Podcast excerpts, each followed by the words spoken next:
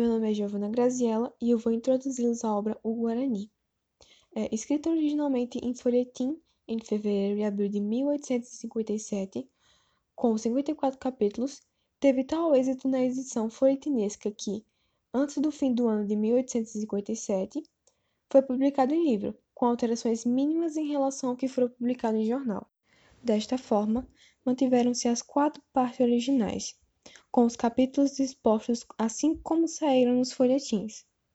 A fase indianista, como o próprio nome já diz, procurava valorizar o índio de forma a transformá-lo em um verdadeiro herói nacional. José de Alencar tinha a intenção de criar obras que mostrassem a realidade brasileira de sua época, exibindo as belezas do Brasil e as belezas do índio. Assim, Alencar contou através das histórias de amor de Pere e Ceci, em O Guarani, o tema da miscigenação entre o índio e o branco. Olá, me chamo Tawan e no podcast de hoje vou apresentar as características e os personagens da obra O Guarani. Peri, índio da tribo dos Goitacazes, considerado o herói da trama, é grande amigo de, de Antônio e ama a filha dele, Cecília. Peri é fiel, honrado e apresenta forte ligação com a terra. Antônio Maris, fidalgo português, amigo de Peri e grande protetor de sua filha Cecília, dono da fazenda no interior do Rio de Janeiro. Ceci ou Cecília, moça linda de doces olhos azuis, gênio travesso, mas meiga e suave, sonhadora herdeira da força moral interior do seu pai, de Antônio Maris, Peri se apaixona por ela. Diogo Maris, filho de Antônio e Lauriana, responsável por iniciar uma briga entre colonizadores, isso porque acidentalmente ele mata uma índia da tribo Atrópfaga, dois amores. Álvaro de Sá, jovem cavaleiro apaixonado por Cecília e por quem Isabel é apaixonada. É de grande confiança da família de Antônio. Loredano, o dos aventureiros da casa do Paquequé. Italiano, moreno, alto, musculoso, longa barba negra, sorriso branco e desdenhoso ganancioso, ambicioso, ex-padre. Frei Ângelo de Luca, religioso traidor de sua fé, empregado da fazenda e um dos e um dos vilões da história, traidor da família de Antônio, e marcado e marcado pela sua falta de caráter e grande ambição. Apresentado forte desejo por apresentando forte desejo por Cecília. Senhora paulista, de cerca de 50 anos, magra, forte, de cabelos pretos com alguns fios brancos, um tanto egoísta, soberba, orgulhosa, diferente do marido, Antônio Maris. Possui uma postura preconceituosa em algumas partes da obra. O Guarani ele foi publicado nos folhetins diários do Rio de Janeiro. Semanalmente era publicado um novo capítulo do romance. Ele é narrado em terceira pessoa e tem como espaço principal a fazenda e as florestas no interior do estado do Rio de Janeiro. É, José de Alencar expressa no Guarani o nacionalismo romântico, principal característica da primeira geração romântica, o nacionalismo indianismo. E o romance está dividido em quatro partes. A primeira parte, os aventureiros. A segunda parte, Peri a terceira parte, os aimorés, e a quarta parte, a catástrofe. Na primeira parte do Guarani, a descrição do ambiente, o lugar para onde Dom Antônio se mudou, e também conhecemos a família dele.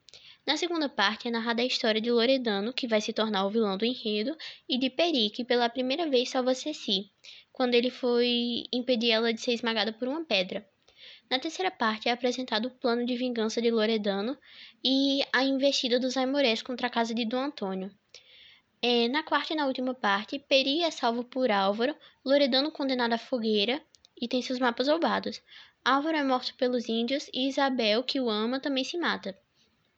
Bom, para que essas quatro partes que eu falei fiquem mais claras, eu vou fazer um pequeno resumo desse livro.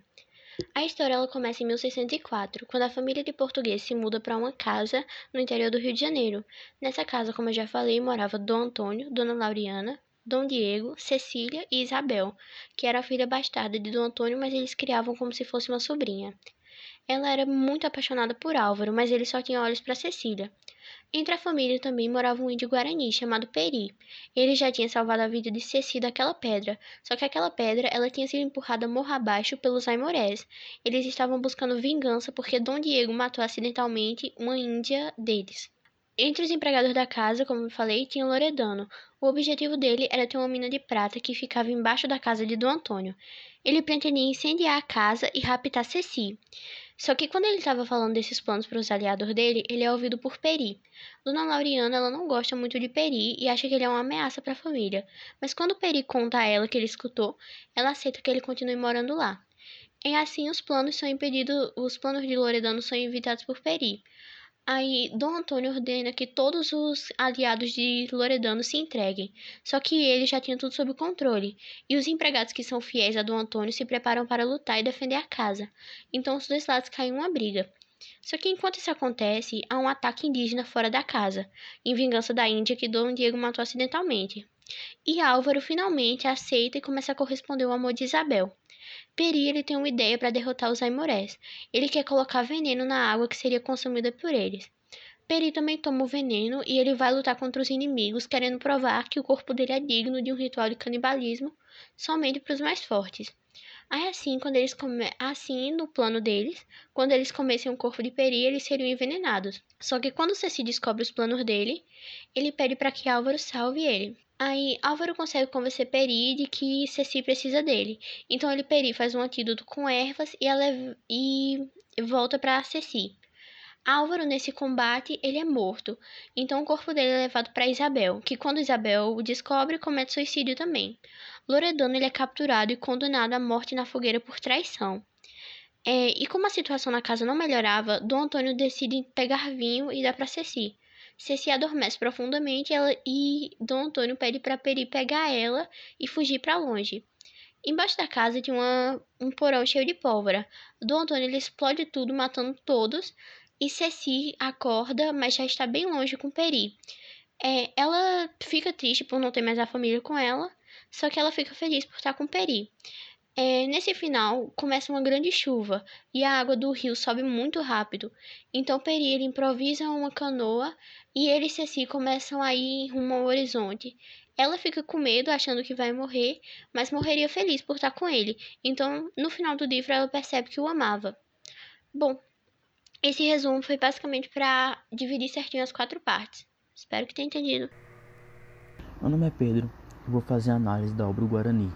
A obra segue a base tradicional do romantismo, conduz a história de amor que passa por complicações, mas termina com um final feliz. Possui um típico vilão malicioso, que objetifica alcançar seu desejo através da trapaça.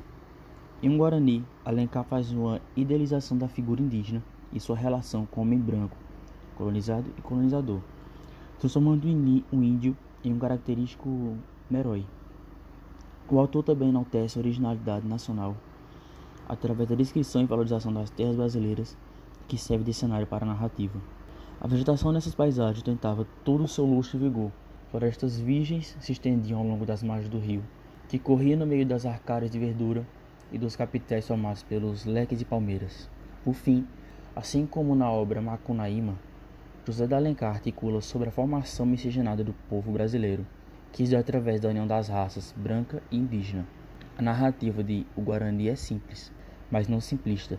Trabalhando habilidosamente as possibilidades e contradições do romance romântico, vale-se com muita liberdade da trama novelesca, da coloração épica, do devaneio lírico, da notação histórica, da efabulação mítica e lendária, do impeto ideológico nacionalista de elevada carga simbólica.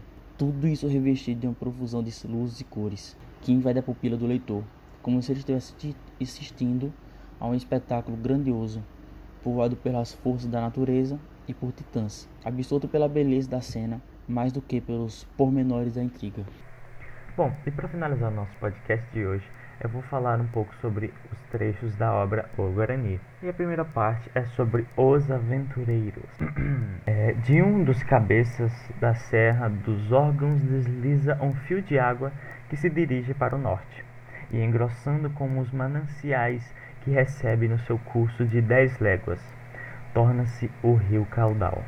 É o paqueque, saltando de cascata em cascata, enroscando-se como uma serpente, vai depois se espreguiçar na várzea e Embeber no Paraíba, que rola majestosamente em seu vasto leito. Dir-se-ia que, vassalo e tributário desse rei das águas, o pequeno rio, altivo e sobranceiro contra os rochedos, curva-se humildemente aos pés do suzerano. Perde então a beleza selvática. Suas ondas são calmas e serenas, como as de um lago, e não se revoltam contra os barcos e as canoas, que resvalam sobre elas, escravo submisso sobre o látego do Senhor. Não é, não é de, neste lugar que ele deve ser visto. Sim, três ou quatro léguas acima de sua foz, onde é livre ainda, como filho indômito desta pátria da liberdade. Bom, então essa foi a primeira parte, que se chama Os Aventureiros, e vamos direto para a segunda parte, que se chama Peri. Peri.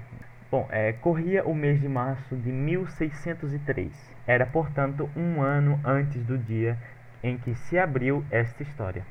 Havia à beira do caminho que estão servia às expedições entre o Rio de Janeiro e, e o Espírito Santo, um vasto pouso onde habitavam alguns colonos e índios catequizados. Estava quase a anoitecer. Uma tempestade seca, terrível e medonha como os frequentava nas faldas das serranias, das serranias, perdão. Desabava sobre a terra.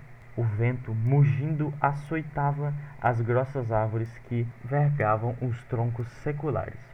O trovão ribombava no bojo das grossas nuvens desgarradas pelo céu. O relâmpago amildava com tanta velocidade que as florestas, os montes, toda a natureza nadava num oceano de fogo. E esse é a segunda parte do do O Guarani, da obra O Guarani, chamada Peri. E sem muita enrolação, eu quero ir logo para a terceira parte, que se chama Os Aimorés. Aimorés. Enfim. Na segunda-feira, eram seis horas da manhã, quando Dom Antônio de Maris chamou seu filho.